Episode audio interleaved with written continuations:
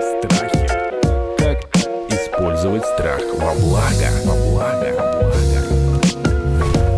Мать жениха часто говорит о его первой жене. Она чувствует, что он может не просто уйти в отношения с новой женщиной, а с удовольствием уйти.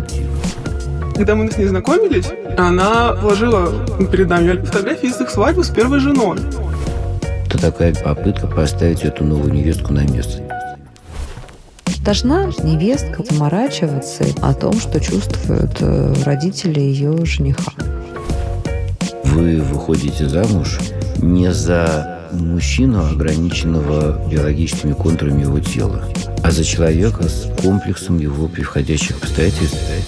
Здравствуйте, это подкаст «Страхи». Меня зовут Наталья Лосева. Мы продолжаем говорить о проблемах в браке. В этом сезоне у нас потрясающий куратор, эксперт сезона, психолог Александр Колмановский. Здрасте, Александр. Здрасте, Наталья. Ну вот у нас сегодня героиня, которая пришла с таким довольно сфокусированным запросом, ну или ситуацией, в которой интересно было бы мне так просто житейски даже покопаться, ну а вам как психологу там скажете, где там какие уши торчат, что с этим можно делать. Алиса нам говорит, мать моего жениха часто говорит о его первой жене. Соответственно, Алисе говорит о первой жене своего сына. Они к свадьбе готовятся, она говорит о первой жене. Алис, какая ситуация, какие обстоятельства, как, как она вам говорит? В целом ситуация, с точки зрения для меня, вот интересно вообще взаимоотношения со свекровью, ну, с будущей свекровью, как бы вот с мамой жениха. Ох, я как свекровь. Да. Просто, а, с одной стороны, возможно, во мне говорят какие-то стереотипы, и я ее поведение расцениваю, ну, с точки зрения, не знаю, своих каких-то придумок, того, как я это ожидала. Возможно, это и нормально, возможно, в этом нет ничего такого.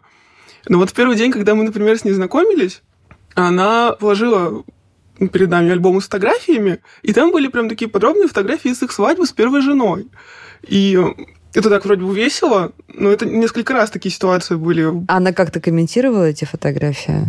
Или Ну, просто... просто ну, она сама «Ой». тоже, да, она тоже сказала ой, и как бы, ну, не ожидала этого. То есть, я не, не могу сказать специально, не специально, но вот такая ситуация Ой, а была. вы там себе сразу додумали, да? Что... Я вполне, да, я могла, я, я не утверждаю, я вполне могла додумать. Фантазия у меня достаточно богатая в этом плане. В целом у нас нехорошие отношения. То есть она старается заботиться, она всегда спрашивает, как у нас дела. Она лишний раз, ну, не могу сказать, что она вмешивается или еще что-то такое, ну, не замечала этого. Вот это была ситуация, связанная вот с бывшей женой. Еще, наверное, ну, такие редкие моменты, когда, может быть, она по-матерински как-то могла сказать, что там он будет там любить тебя как первую жену или там сильнее первой жены. Но что-то такое вот, связанное с первым браком, Ну, в общем, все время тень какая-то, Да, да? да, вот да, этот да. скелет, прости господи, Причем пер- в целом жены. между нами он вот с мо- с молодым человеком вообще никогда не возникает. То есть А мне- вы не обсуждаете? Нет, мы спокойно обсудили, мы знаем, что там ничего такого не осталось, что могло триггерить. Я-то об этом ос- особо и не вспоминаю. Но у нее это проскальзывает. Ну, иногда да. А вы ей говорили, что вам н- Я стараюсь- неприятно или... Нет, я стараюсь все в шутку сводить. И делать, что я не замечала этого.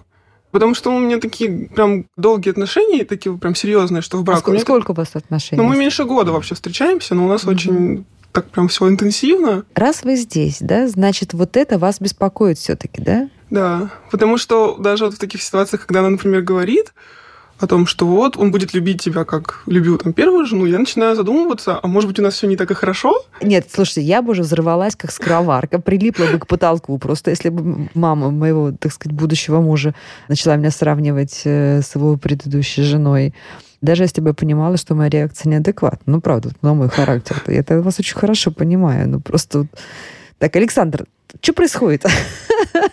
Разберитесь с нами, пожалуйста. Знаете, какой подсказкой мне хочется поделиться для начала и с вами, и с нашими слушателями. Есть много разных негативных чувств. Ревность, зависть, тоска, одиночество, неуверенность в себе. Вот это все. Под ними почти подо всеми стоит одно и то же самое архаичное, базовое негативное чувство – это страх. А вот эти все переживания – это страхи, которые мы по-разному переживаем в связи с разными нашими психотипами. Поэтому, когда не сразу понятно чье-то поведение, ищи, чего человек боится. Вот чего конкретно боится, сразу многое проясняется. Как по-вашему, чего может бояться эта женщина в связи с тем, что ее сын э, женится, неважно, в первый или второй раз? Потерять его внимание. Конечно, совершенно верно. И если она этого боится, значит, для этого страха есть основания. То есть она чувствует, что их отношения недостаточно близкие. Она чувствует, что он может не просто уйти в отношения с новой женщиной, а с удовольствием уйти в эти отношения как бы от нее.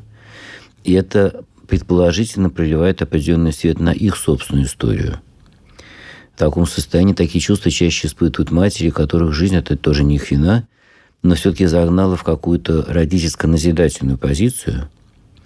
И такой родитель может э, много получить власти и контроля над своим ребенком, но он никогда не будет по-настоящему уверен в отношениях ребенка с собой. И тогда, если эти все наши разглагольствования, предположения справедливы, Тогда становится понятно, что с ней делать, как на эти, выпады реагировать. Помимо тех естественных реакций, которые описала Наталья, мы все нормально живые люди, но дав волю и отдав дань своим чувствам, что дальше конструктивно можно с этим сделать, это стараться ее страх утешить, уменьшать. То есть показывать ей вашу максимальную лояльность. И не только по отношению к ней, это кажется вы замечательно делаете сама по себе, но и важно видеть, что вы не только не будете сына оттягивать как бы на свою сторону, вы будете всемирно способствовать улучшению их отношений.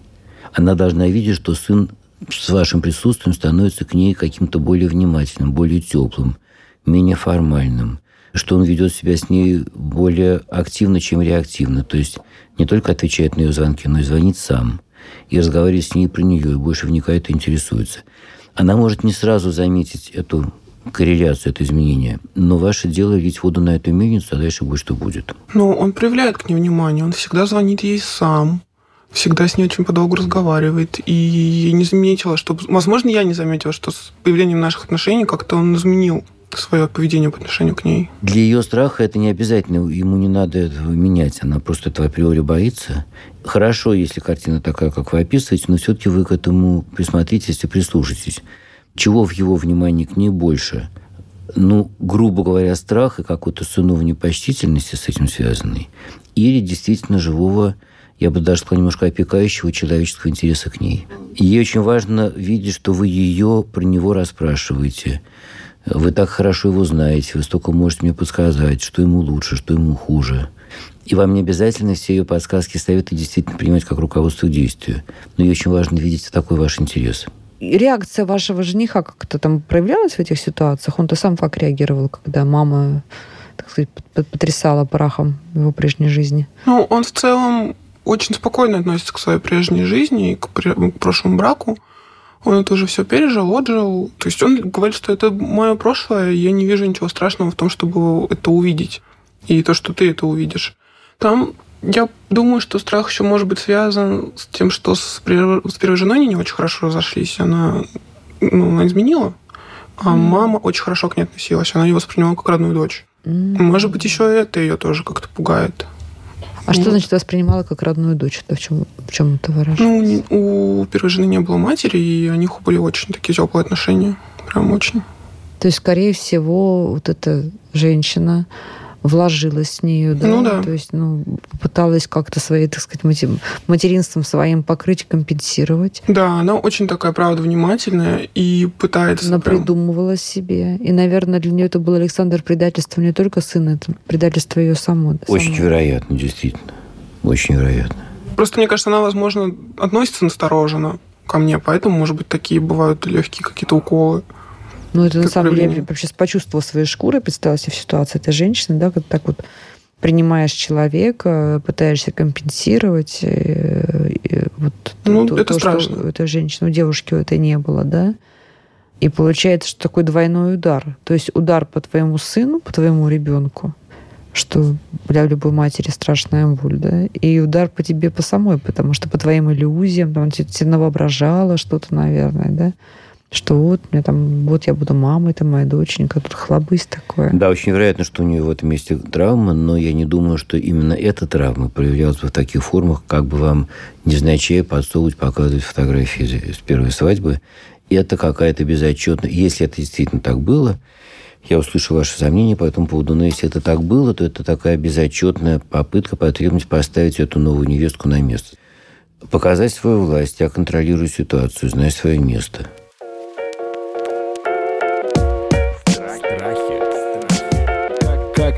Использовать страх во благо. Вообще должна на самом деле невестка вот так вот заморачиваться и так вот много думать о том, что чувствуют э, родители ее жениха, ее будущего Ответ мужа. да, обязательно, потому что эти мысли и, главное, поступки, проявления родителей жениха в значительной степени определяют его состояние, его настроение, степень его тревожности и размер его невроза. И если женщина говорит, я вышла замуж за него, а не за его родителей, пускай он сам разбирается с ними, с этими проблемами, я, мне важно, чтобы у нас было нормальное, нормальное отношение, она тем самым отсекает огромную часть его внутреннего плана, оставляет его один на один с его какими-то серьезными проблемами и, и корнями.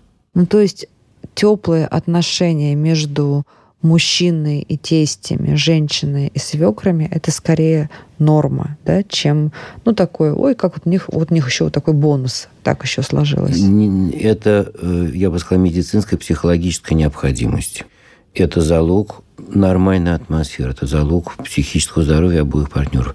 Это легко себе представить, но вот когда мы говорим, когда женщины говорят о родителях мужа, это вызывает сомнения, сложности, протест и так далее. Но ведь любой женщине понятно, что ее мужчине, хоть же мужу, хоть жениху, хоть какому мужчине, ему же неправильно иметь в виду только ее и совершенно игнорировать при этом ее родителей. Ведь этой женщине кажется правильным и уж несомненно приятным, если он будет с ними поддерживать теплые, хорошие отношения при всей их проблемности. Ну, значит, асимметрично это так. А почему вот в фольклоре и в обывательском суждении чаще выставляются такими, знаете, сложными отношения невестки и свекрови, а вот, например, отношения зятя и тещи, наоборот, такие вот они дружеские, какие-то такие вот э, яркие, ласковые и так далее.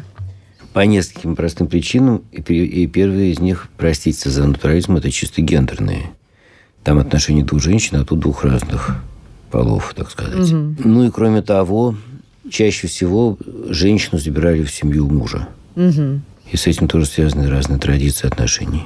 А как должна невестка вот правильно выстраивать стратегию все-таки вот этого баланса между коммуникацией с родителями мужа и все-таки отстаиванием каких-то вот, ну, вы не любите слово сепарация, но каких-то границ своей семьи, да, вот этой вот своей ячейки. Я сейчас понимаю, что я выступаю в странной роли, да, потому что я свекровь, я должна бы наверное, сказать, что ну, да. все в дом, все в семью, да. Но я это все-таки, наобщавшись с Александром, понимаю, что э, правда всегда где-то в балансе.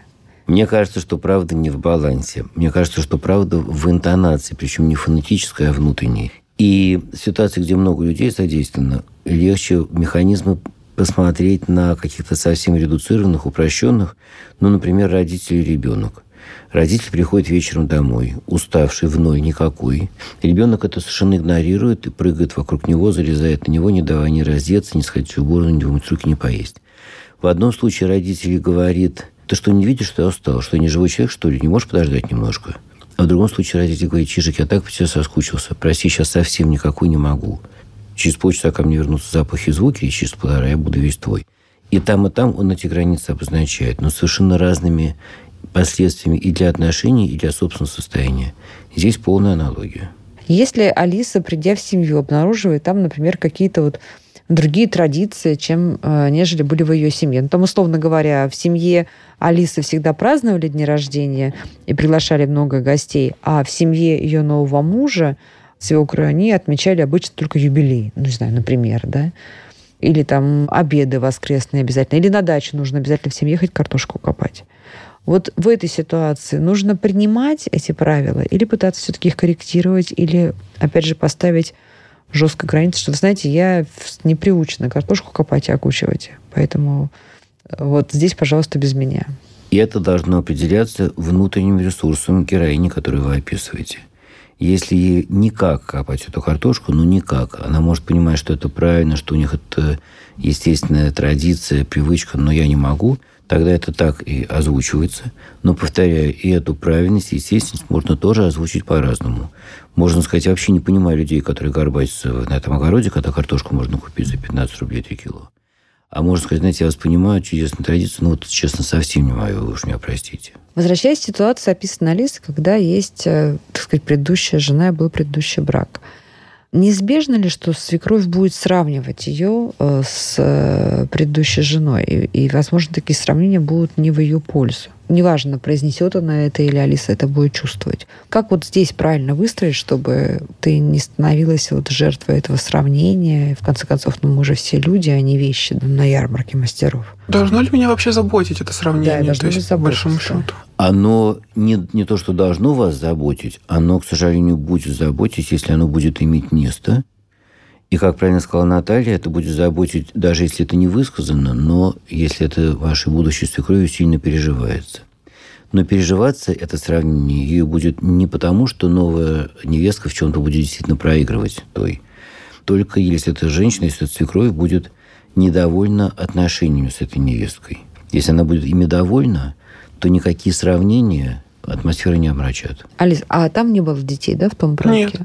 А вот если бы там были дети, да, и свекровь общается м, нормально, мне кажется, бабушки и дедушки общаются с детьми из первого брака своих, своих детей, и вот этот вот тень предыдущей супруги, она все равно будет присутствовать. Да, вот в этой ситуации, как себя правильно вести, как себя правильно настроить. В этой ситуации, как вы образно сказали, тень этой бывшей э, жены будет присутствовать не в связи с позицией свекров, а в связи с тем, что есть ребенок моего мужа. И ребенок моего мужа – это важнейшая часть жизни твоего мужа. И в этой важнейшей части есть мама этого ребенка, которая тоже э, является очень большим фактором всей этой ситуации. В этом смысле она будет неизбежно присутствовать. Хорошо это или плохо, приятно или нет, но это надо обязательно учитывать. Иначе, опять-таки, у этого мужчины, у этого мужа будет такое ощущение, что вот у меня есть такая жизнь, прошлое, но все-таки важная, а часто проблемная, а ты, мой ближайший человек, моя ближайшая женщина, эту мою проблему игнорируешь. Он не будет верить такой женщине. Но здесь еще, понимаете, я все-таки смотрю на это э, в фокусе отношений с свекровью, потому что для свекрови та супруга будет, получается, иметь больше вес и большую ценность, потому что она там принесла внука или внучку. А вот это пока еще, допустим, они решили не рожать детей. Или там не будет у них. Так может быть, к сожалению. Если это так, то с этим ничего не сделаешь. Если эта свекровь в таком состоянии, если она так смотрит на вещи, с этим по большому счету ничего не сделаешь. Но этот контраст как бы в глазах свекрови можно или смягчить, или усугубить. Его можно усугубить внутренней протестностью. Ну, какого черта? Почему я должна страдать? Я же не виновата, что у нас пока нет детей. И это для свекрови протестная позиция. Это как бы обвинение ее, это упрек в ее сторону. Вы неправильно себя ведете, вы плохо со мной обращаетесь. Это не согревает атмосферы. А альтернативная внутренняя позиция, это я вас понимаю, может быть, я на вашем месте так бы этого не проявляла, но я понимаю, что эти чувства можно испытывать. Виноватых здесь нет, но пока это на сегодняшний день так. Это не сведет в ноль, так сказать, напряжение, которое вы, Наталья, писали. Но если есть какой-то шанс его смягчить, он кажется именно на этом пути. Ну, вот дайте общие рекомендации, как э, правильно Алисе поступить, подойти к созданию семьи, сразу ну, избежав какое-то количество нечаянно потревоженных мин.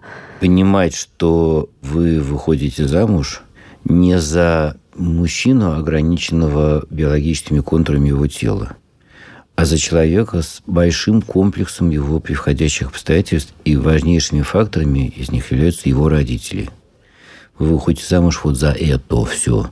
И так же, как надо было бы учитывать, не знаю, там, близорукость или повышенный холестерин, точно так же надо учитывать сложности его родителей. Ну что, какие у вас выводы из нашего разговора, Алиса? Как вот вы теперь отнесетесь, если случайно выпадет откуда-нибудь там из-под салфетки фотография вашего будущего мужа с его бывшей супругой в доме свекрови? Что пронесется в вашем сознании? Ну, относиться, наверное, буду так же, точнее, демонстрировать я это буду так же, с такой легкой улыбкой, что ли. Я больше, наверное, изменю свое отношение к ней. Я буду к ней больше внимательно, меньше дистанцироваться, стараться как-то все-таки обращать больше внимания на ее проявления в нашей жизни. Ну, может быть, советы чаще спрошу, чем до этого. Как Александр нам сказал, да, что это да. ее страхи какие-то. Да, да, да. С большим пониманием того, что это не я себе надумываю, и не то, что она как-то с агрессией это делает, а скорее с большим пониманием того, что это травма, чем желание как-то меня обидеть. У меня почему-то такая сейчас визуализация в голове возникла, такая метафора, что страх — это такое, знаете, что черное такое существо, лохматое, неприятное, гадкое, а на самом деле ты его берешь, так трясешь, все это слетает, и оказывается, что такое, что такой розовый пушистик. И вот мне кажется, что если мы так будем друг друга эти страхи видеть, да, и стряхивать эту залу и сажу боли и обид, то вот эти страшные черные разрушающие нас страхи превратятся в миленьких пушистиков. Я очень рад услышать то, что Алиса говорит, и это все внушает такой осторожный, но немалый оптимизм. Ну что, друзья, если кто-то в вашем окружении собрался жениться или выходить замуж, пожалуйста, киньте им ссылочку на наш эпизод. Мне кажется, он в любом случае очень, очень полезный и точно позитивный. Мы сегодня говорили с Алисой, которая пришла к нам с таким вопросом. Мать моего жениха все время напоминает о его первой жене. Что же делать-то? А помогал разбираться с этими скелетами в шкафах и с этими лохматыми черными страхами наш любимый эксперт, куратор нового сезона, известный психолог Александр Колмановский. Это был подкаст «Страхи и ошибки». Пожалуйста, подписывайтесь и присылайте нам ваши истории. С вами была Наталья Лосева. Подписывайтесь на подкаст на сайте ria.ru в приложениях подкаст с Web Store и Google Play. Комментируйте и делитесь с друзьями.